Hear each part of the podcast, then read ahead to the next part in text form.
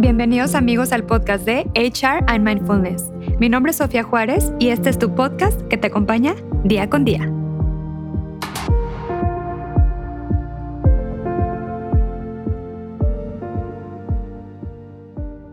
Hola amigos, ¿cómo están aquí en otro episodio más en HR Mindfulness? El día de hoy la verdad estoy muy emocionada porque traigo una invitada muy muy especial. Ella es psicóloga especializada en el área laboral y organizacional, así como también cuenta con un máster en relaciones laborales y bueno, tiene varias acreditaciones que la han hecho especialista en la atracción y selección de talento. Inició su formación y experiencia en empresas como Cemex y PepsiCo en las ciudades de Mérida, México y Monterrey, así como también exploró y denotó su talento en áreas de capacitación, reclutamiento y gestión de talento para dichas empresas. Al mismo tiempo que se desarrollaba en empresas ocupando posiciones gerenciales de capital humano, inició su agencia de reclutamiento y selección para pymes, consultoría sobre desarrollo y talento y capacitación. Con una constante mentalidad de crecimiento, desarrollo y generosidad, ella Comparte y crea contenido para más de 250 mil seguidores en redes sociales para que los procesos de búsqueda de talento sean cada día más eficientes e innovadores, los niveles de empleabilidad en México se incrementen y todos los perfiles profesionales con talento sean visibles ante los reclutadores y empleadores en busca de ellos ahora sí que tengo el honor de tenerla aquí conmigo. La verdad estoy encantada de que me haya hecho un espacio porque la verdad es una persona que yo admiro mucho de manera personal. ¿Cómo estás, Ángeles? Sofi, muy bien. Muchísimas gracias por la invitación a este espacio eh, con tu comunidad. Creo que siempre como personas y profesionales aportando valor, eh, es importante generar estos, estos tiempos, ¿no? Para, pues para ver si podemos hacer algo por la comunidad, si podemos comunicar cosas padres, interesantes, nuevas, tendencias. Así que felicidades también por este espacio que estás creando. No, gracias a ti, qué linda. Oye, Ángeles, ahora sí, eh, la pregunta importante. Platícanos quién es Ángeles Ojeda. Ángeles Ojeda, ¿sabes qué? Que siempre me, he conceptualizado con el paso de los años y del tiempo como, como, una, como una aceleradora de, de cambios, ¿no? Como una, como una aceleradora, ¿no? Mucho tiempo, eh, algunos jefes que, que, tuve en el pasado que, que sumaron al, liderazgo que tengo el día de hoy, a todo el conocimiento y experiencia que he formado, me decían, Ángeles, es que a ti te pagamos para hacer que las cosas sucedan, ¿no? Eres, eres esta, esta persona que se caracteriza por hacer que las cosas sucedan, ¿no? Cuando algo vea, cuando veían que algo se atoraba en, en, la oficina o en algún proyecto, entonces me involucraban como para hacer esa pusher, esa, esa pusher en el buen sentido, ¿no? De, de, de activar a la gente, de generarles un camino, una guía, una estructura para hacer que los, los proyectos sucedan. Entonces, creo que si me preguntas al día de hoy quién es Ángeles Ojeda, sí me veo como una persona que hace que las cosas sucedan, ayuda o genera las herramientas y, lo necesario para que las cosas se den, ¿no? Esa aceleradora de cambios. Exactamente, muy bien, me encantó tu respuesta. Oye, Ángeles, ¿y cómo iniciaste tu carrera profesional? Platícanos, o sea, ¿cómo inició todo, pues toda esta aventura? Mira, Sofi, mi carrera profesional yo la, yo la inicié desde muy joven, desde antes de salir de la carrera. Siempre, siempre fui una, una chava muy inquieta, ¿no? De, eh, una chava que quería empezar a trabajar desde, desde muy joven, ¿no? Y, no por el hecho de ganar dinero, sino que estaba yo sedienta de aprender a hacer muchas cosas, de aprender a hacer lo, lo que ya había yo proyectado eh, de mi profesión, en mi carrera. Entonces, pues mi carrera literal la inicio desde antes de salir de, la carrera, como al segundo año empiezo a concursar para estos programas de, prácticas que habían en empresas muy grandes, como lo existen hasta el día de hoy, y entro a trabajar a Cemex en un programa de desarrollo de profesionales en donde tú iniciabas eh, eh, como practicante y posteriormente si te veían un poco de potencial, eh, te incorporaban a un programa más formal que se llamaba Desarrollo de High Potentials, así lo, llamaban en ese momento en Cemex. Entro a ese programa, Sofi, y tengo la fortuna de tener excelentes jefes que me llevaron por todo el área de recursos humanos. Antes el área de recursos humanos en estas empresas estaba como muy estructurada, ¿no? Y estaba muy dividida entre el área de capacitación, el área de reclutamiento y selección, el área de seguridad e higiene, el área de administración, propiamente recursos humanos. Entonces, te hacían pasar por cada una de estas áreas ¿no? Lo que hoy es un generalista de recursos humanos, ¿no? Te hacían pasar así como en una maestría de cada una de estas áreas hasta que terminabas un programa saliendo especialista, ¿no? Es decir, más que especialista, generalista de recursos humanos. Y entonces te asignaban a tu, primera, a tu primer proyecto o a tu primer trabajo formal en la compañía. Así es como empiezo mi carrera, en un programa de estos, en un programa de prácticas que luego me lleva a un programa formal y que luego me lleva a mi primer proyecto como parte del equipo también de Cemex México, principalmente en la planta de Mérida, en la planta de producción cemento en Mérida, posteriormente en la ciudad de Monterrey y finalizando en la Ciudad de México, en donde decido salir por, por temas personales, por un tema de necesitaba yo, era yo todavía muy, muy joven, entiéndeme que entré a Cemex a los 20 años, ¿no? Entonces, a los 24 yo sentía que todavía tenía yo cosas pendientes en el mundo, como un poquito más libre. Y decido salir y, me alejo un poquito de mi carrera un par de años, en donde, digo, te comparto aquí en, en, corto, y es algo que normalmente no platico, pero esos dos años lo que, lo que me voy a hacer es una decisión vocacional. ¿no? Traía ahí una hormiguita ahí muy curiosa, ¿no? Porque al final, cuando me veo parada donde estoy, digo, no tengo idea de qué está, qué está yo pensando. Pero fue una experiencia que me ayudó a crecer como persona, que me ayudó a conocerme, que me dio al final muchísima, muchísima cultura y formación también para lo que venía después. Yo regreso y entro en un proyecto para la Universidad de Anáhuac de un par de años, muy específico de proyectos sociales, por todo lo que había yo aprendido los dos años anteriores. Y entonces decido continuar, ¿no? Digo, oye, espérate, yo soy recursos humanos, yo soy proyectos, yo tengo que regresar a lo mío. Y participo en una posición que había vacante, era una posición de talento y cultura en PepsiCo, en la división Foods, para trabajar con todos los, con las marcas de Gamesa, Sabritas, etcétera, ¿no?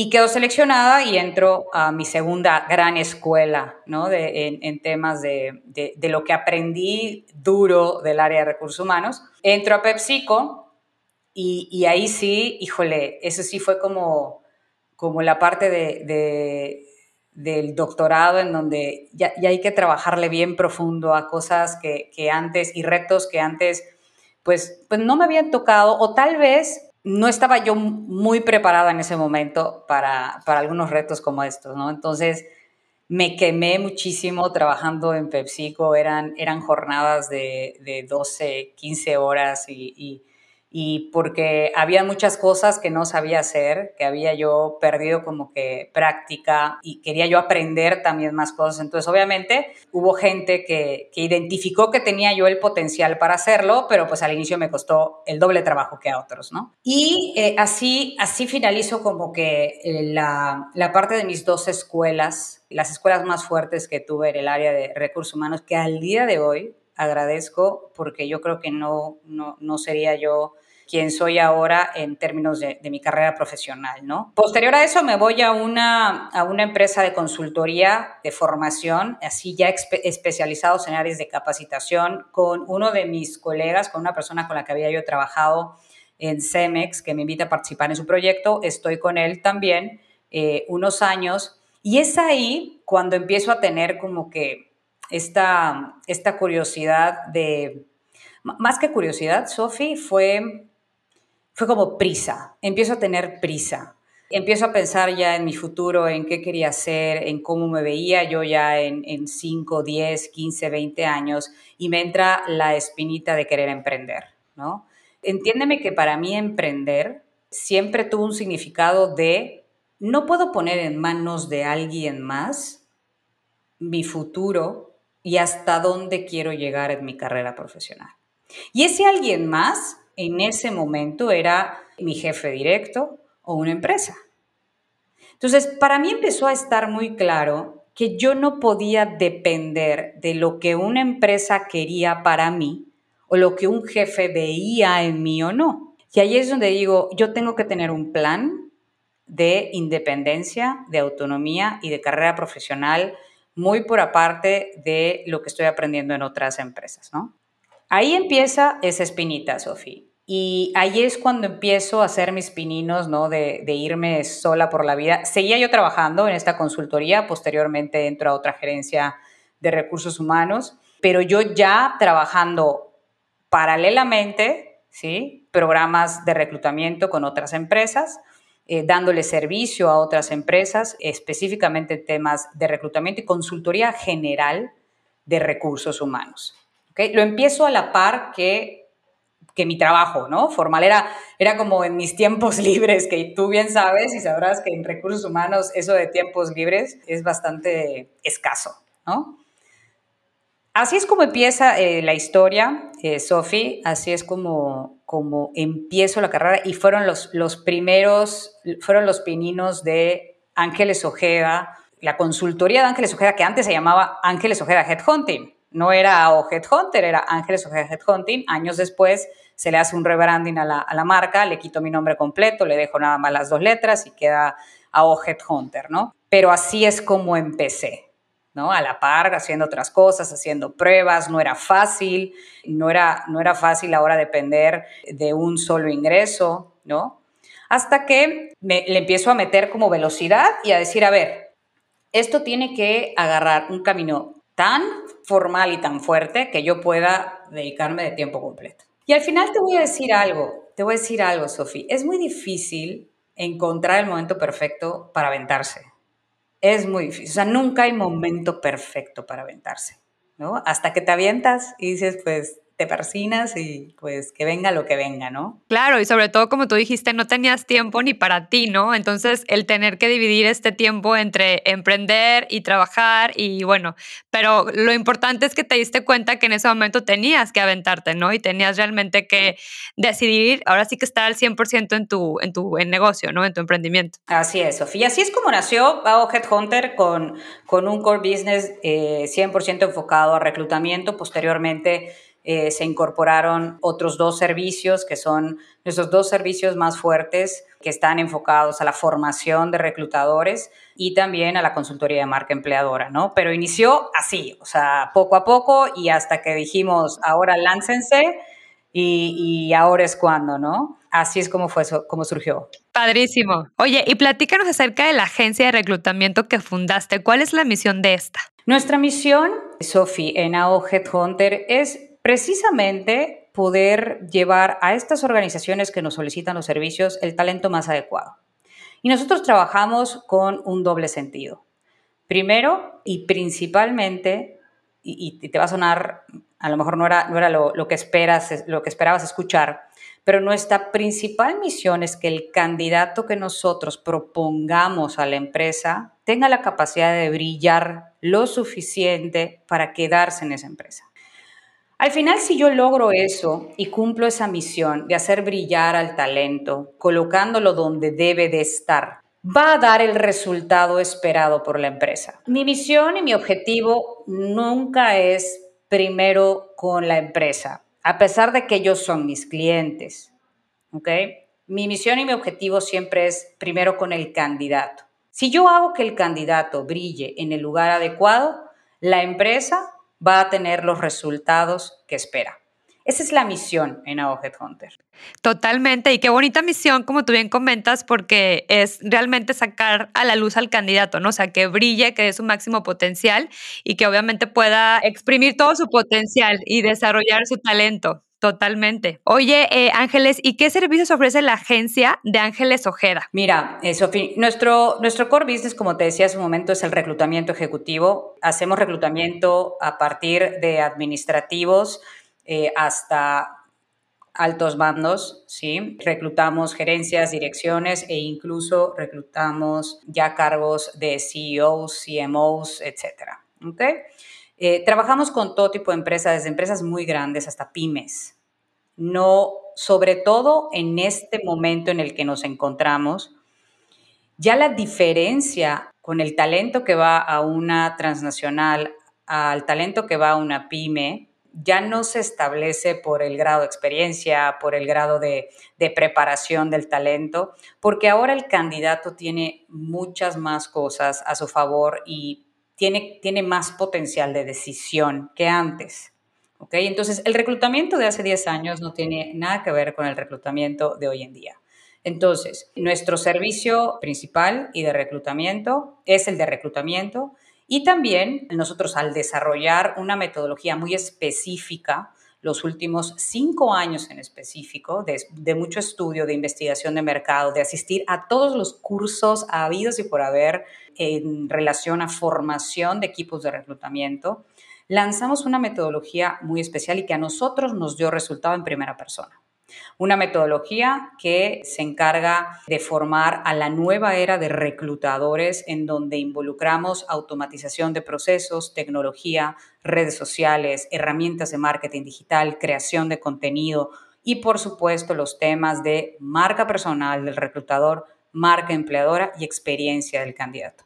Todo esto resumido en un solo programa, eh, en una sola certificación que se llama el Recruiters Lab, creado por AO Headhunter, que es un programa de, de 10 semanas aproximadamente, más de 30 horas de sesiones en vivo, en donde los formamos y los dejamos listos para poder sacar adelante un proyecto en la empresa en la que se encuentren. Este es uno de nuestros bebés que lanzamos hace año y medio. Estamos ahora, ya abrimos las inscripciones de la tercera generación, está corriendo la segunda generación de reclutadores. Estamos felices también por la respuesta y nos han nos han invitado a crear laboratorios privados, empresas que tienen más de siete reclutadores. Nos piden laboratorios privados para ellos. Ya tenemos activos cuatro laboratorios privados este año para empresas que ya son un poquito más grandes. Entonces, por ahí se va todo nuestro trabajo. Tenemos también el servicio de consultoría de marca empleadora para ayudar a todas estas empresas del tamaño que sea a establecerla desde cero.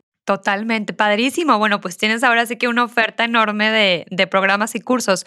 Oye, y estos cursos que me acabas de comentar que se ofrecen en Recruiters Lab, ¿para quiénes son específicamente? Platícanos. Están dirigidos a líderes de áreas de recursos humanos, gerentes de recursos humanos, que tienen a su cargo o están haciendo labores de reclutamiento, que tienen a su cargo la estrategia de reclutamiento. Y justamente antes incluso de nosotros aceptar una inscripción, hacemos una entrevista para poder asegurar que la persona que vaya a inscribirse pueda sacar el mayor provecho del programa.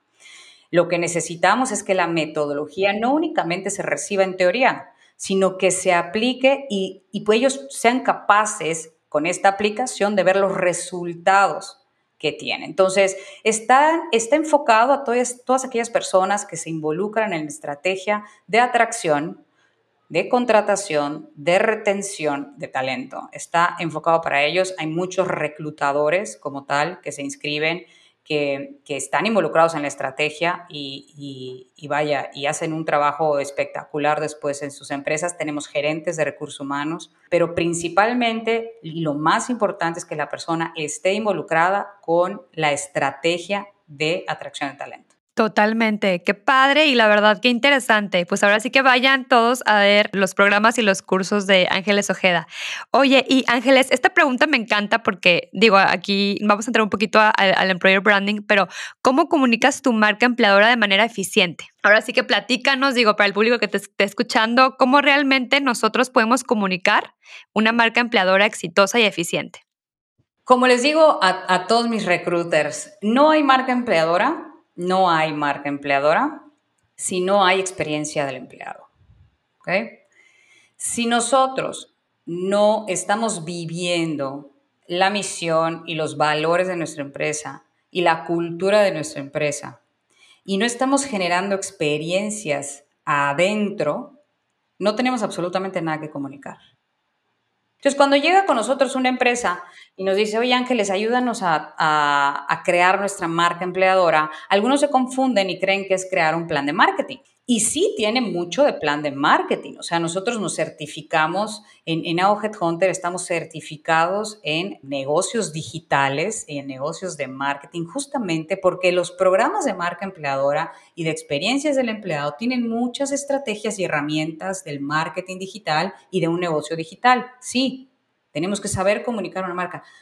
Pero crear una marca empleadora no es crear únicamente un plan de marketing, es crear primero la experiencia de adentro para poder comunicar lo que está sucediendo, no únicamente a tus futuros talentos, a la gente que está allá afuera, sino también a la gente que está allá adentro. La marca empleadora tiene que tener un plan interno de comunicación y un plan externo de comunicación. Entonces, si yo, voy si yo quiero establecer una marca empleadora, lo primero que me tengo que preguntar es, ¿qué experiencias están viviendo adentro mis propios equipos de trabajo? ¿Sí? Porque son ellos además los que hablan de tu marca empleadora. No un eslogan, no un logo bonito, no un bonito comercial hecho por actores, ¿okay? son tus propios equipos. Y bien, como tú acabas de comentar, o sea, cómo realmente no nada más son los de afuera, sino los de adentro, ¿no? Saber cómo están trabajando y cómo lo comunican. Oye, ¿y por qué el invertir en tu marca empleadora? O sea, ¿por qué es tan, tan imprescindible, tan importante invertir hoy en día en tu marca empleadora? Con todos los cambios que vivimos los últimos tres años, Sofi, hay tres, tres tendencias muy fuertes en el futuro del trabajo. Uno, la tecnología. Dos, la demografía. Y tres, la atracción que generan las marcas. ¿Por qué? La tecnología, pues porque sabemos que hoy por hoy, si tú eres un profesional que estás realizando, llevando a cabo trabajos que puede hacer una computadora o una máquina, te has perdido tu tiempo. ¿Sí? O sea, ponte a hacer algo que no haga la máquina porque en cualquier momento va a entrar un sistema, ¿sí? Va a entrar un robot, va a entrar inteligencia artificial y adiós. Entonces, la tecnología, y además tenemos que hacer uso de la tecnología. Los líderes actuales tienen que ser líderes tecnológicos y que, y que entiendan perfectamente bien cuáles son esas tareas operativas que tienen que hacer a un lado para involucrarse más en las tareas estratégicas. Dos, la demografía. La demografía pues le abre paso a poder contratar talento de cualquier parte del mundo, en cualquier lugar, después de estos últimos tres años. Eso abre enormes oportunidades de importar y exportar talento. Y punto número tres, ¿por qué en este punto está el poder de atracción de las marcas?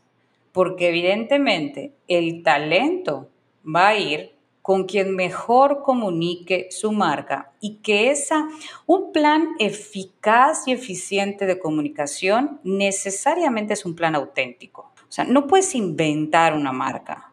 La marca, sobre todo la marca empleadora, si no se vive, no funciona, no sirve. Y este tema de atracción de las marcas, si tú no tienes un plan que comunique quién eres como organización, quién es tu cultura, quiénes son tus valores, ¿sí? Absolutamente nadie te va a voltear a ver. La marca empleadora le da paso y abre las puertas a mucho talento. Y no tienes que ser una gran empresa para tener marca empleadora. ¿Sí? Esto empieza desde las empresas más pequeñas. Incluso es mucho más fácil tener una marca empleadora cuando eres una pequeña empresa que cuando eres una empresa enorme. ¿no? Entonces, la importancia radica en esto, que, que esta apertura a, mucho más talento a nivel mundial y esta, y esta competencia y esta guerra por el talento ¿no? que estamos viviendo el día de hoy, pues se tiene que hacer y se tiene que vivir con herramientas. Y una de las herramientas para atraer es la marca empleadora. Totalmente, claro. Y más que nada porque también la gente, o sea, los empleados y el talento van a hablar de ti como empresa, ¿no? O sea, cómo se vive la cultura dentro de la empresa, realmente cómo es el clima laboral, el ambiente laboral. Entonces, qué importante es que hablen bien de ti, ¿no? Como empresa. Totalmente, Sofi. Y, eso hace eh, a la par la necesidad también de que si somos reclutadores o líderes de recursos humanos que estamos en búsqueda constante de talento, lo que un, líder de recursos humanos también necesita ser, un líder de atracción de talento, necesita formarse también en su marca personal. Porque no hay, no hay manera más fácil de atraer talento que cuando uno tiene un poco de autoridad en un sector. ¿sí? No es lo mismo que te reclute Juanito Pérez a que te reclute a alguien que es conocido en el sector. De entrada, no te rechazan una llamada, no te rechazan una entrevista, el talento reacciona diferente a cuando les toca la puerta a alguien que no conocen, no saben de dónde viene, ¿no?